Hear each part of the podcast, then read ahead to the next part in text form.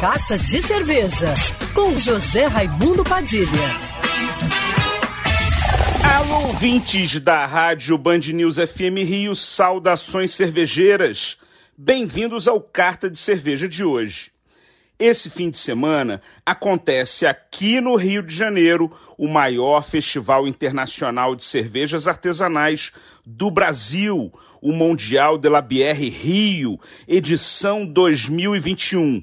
O primeiro grande evento cervejeiro presencial depois que começou a pandemia, em março do ano passado.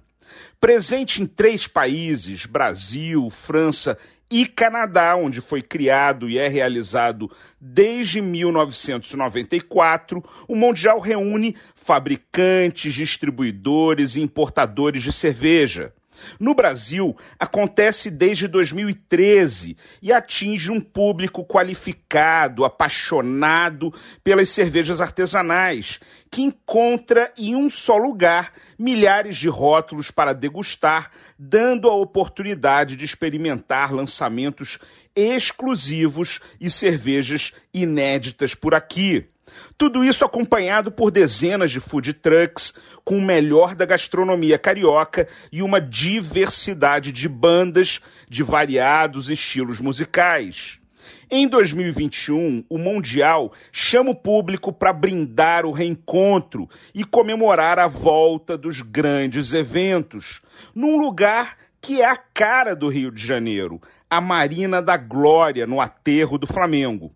Minha dica para quem vai é se programar antes para não ficar perdido com tantas opções de cervejas.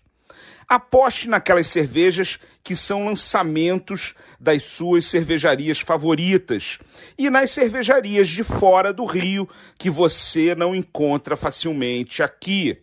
Outra dica é se hidratar durante o evento, bebendo muita água entre uma cerveja e outra.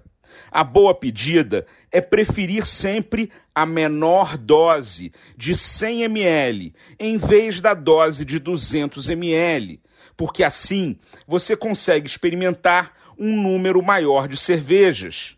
E o mais importante, se for beber, não dirija. Saudações cervejeiras e nos vemos no Mundial. E para me seguir no Instagram, você já sabe, arroba Padilha Sommelier.